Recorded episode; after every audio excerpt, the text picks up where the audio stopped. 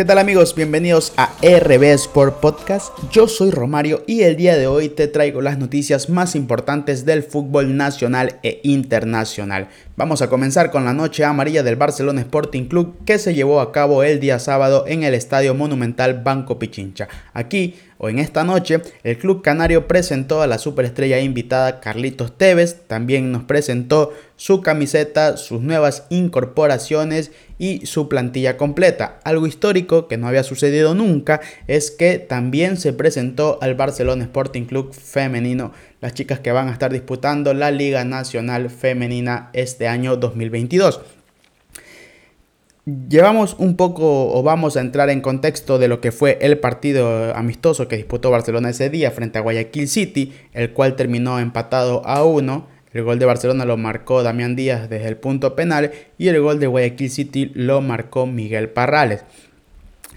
En redes sociales vi mucho descontento, o sea, la gente emocionada por lo que es la Noche Amarilla, por lo que representa Nacional y ahora es un producto internacional.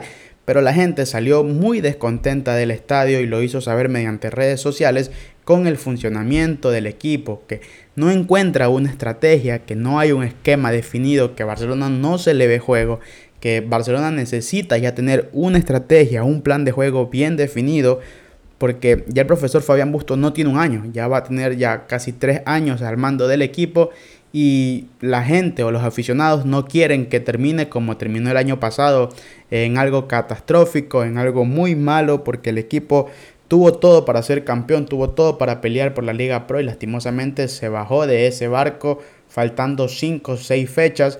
Eh, eh, y el equipo en Copa Libertadores es entendible porque en una semifinal enfrentó a Flamengo, que es un rival dificilísimo y que tiene super cracks en sus filas pero se le dio pelea, eso no se le reprocha. Lo que se le reprocha a Bustos es el, equipo en campeonatos nacionales, que terminó un equipo muy agotado, muy cansado, un equipo que ya no corría, que daba minutos 60 y Barcelona era a esperar todo lo que venga encima, no, no, no salía a proponer y la gente está muy muy descontenta por eso y parece que en los partidos amistosos que Barcelona ha disputado este año eh, se están dando cuenta de que sigue igual y que nada ha cambiado. Y la gente va a pedir eso, que Barcelona cambie porque tiene a la vuelta de la esquina que enfrentar al Montevideo City Torque de Uruguay por lo que será la primera fase de la Copa Libertadores de América. Tiene que pasar tres fases o dos fases más para poder llegar a la dichosa fase de grupos para poder recaudar ese dinero. ¿Cuál es el plus de los jugadores de Barcelona? Que el club o que la Copa Libertadores, la final, se va a disputar en el Estadio Monumental Banco Pichincha. Y qué mejor que quedar campeón de una Copa Internacional, una Copa de tanto renombre como lo es la Libertadores en tu casa, en tu ciudad y con tu gente. Así que a ponerse las pilas muchachos de Barcelona porque si quieren la gloria, ahí la tienen. Nos ponemos en modo selección ahora. Eh, pongámonos la camiseta de nuestra selección, de nuestro país, porque nuestra tricolor querida ya viajó a Lima para disputar el encuentro frente a la selección peruana. Aquí tengo los posibles 11 de las dos selecciones, quienes vienen muy bien. Perú viene de sacar una victoria importantísima en Barranquilla frente a Colombia con un rival directo, arrebatándole los tres puntos. Los tres puntos y nuestra selección ecuatoriana viene de un empate en Quito frente a la invencible Brasil, que no la hicimos ver tan invencible, nos dimos cuenta de que podíamos, lastimosamente errores y horrores arbitrales nos dejaron sin la victoria y con el invicto aún de Brasil, pero eso es un tema que si ahondamos tendríamos muchas cosas por decir. El posible 11 de nuestra selección ecuatoriana o lo que probó el profesor Alfaro en entrenamiento es con Hernán Galíndez en el arco en reemplazo de Domínguez quien salió expulsado. Ángelo Preciado en la defensa junto a Félix Torres, Piero Incapié y Pervis Estupiñán. En el medio campo Carlos Grueso, Moisés Caicedo y Alan Franco. Para dejar en la delantera a Gonzalo Plata, a Ayrton Preciado en reemplazo de, de Enner Valencia y Michael Estrada arriba.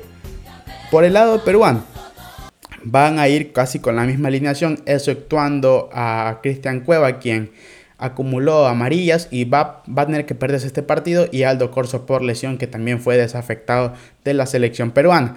En el arco Gallese, en la banda derecha Luis Agvíncula, de centrales Zambrano y Callens y por la banda izquierda Miguel Trauco. En el medio campo, Yosimar Yotun, Renato Tapia y Sergio Peña para dejar en la delantera a André Carrillo, Gianluca Lapadula y Edison El Oreja Flores. Todos nos acordamos de Lapadula por la fiesta que nos hizo en Quito, así que nuestra selección va a ir a disputar ese encuentro.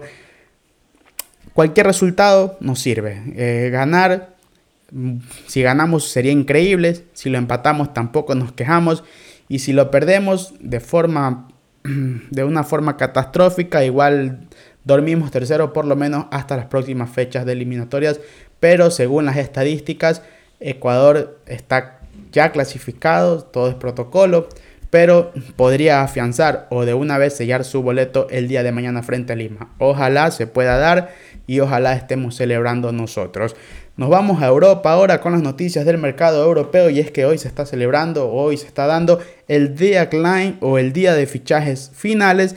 Eh, muchos equipos se están moviendo y uno de ellos es el Fútbol Club Barcelona que está cerrando el fichaje de Pierre-Emerick Aubameyang, el jugador gabonés del Arsenal iría al Barça por seis meses.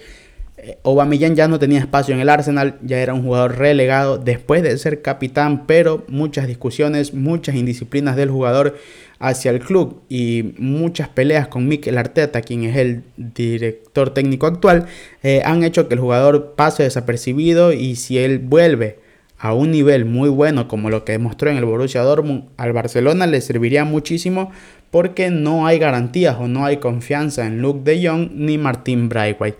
El Barça se ha movido también incorporando a Adama Traoré, quien era de la Masía, estaba en el Wolves de Inglaterra, pero volvió al Barcelona y a Ferran Torres del Manchester City.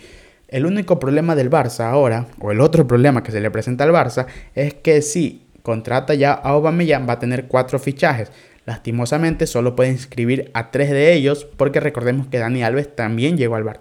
Puede inscribir solo a tres de ellos en, este, en la Europa League que va a disputar contra el Napoli.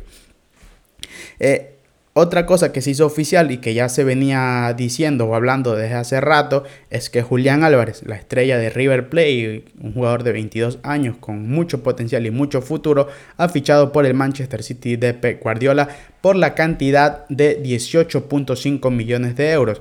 Eh, el jugador se va a quedar en River hasta diciembre, pero si el Manchester City decide llamarlo en el mes de julio que se vuelve a abrir el mercado de transferencias, tiene que pagar un bono extra de 1.5 millones de euros. Así que la transferencia se da en un total de 20 millones de euros.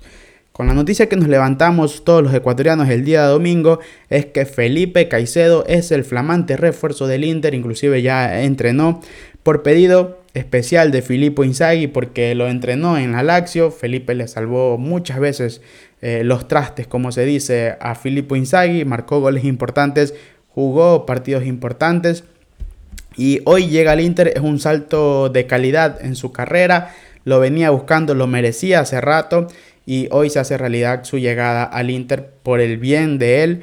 Esperemos le vaya de todo lo mejor, de que pueda marcar muchos goles, de que pueda hacer cosas importantes en el Inter y así poder eh, extender su contrato y no sea solo por seis meses.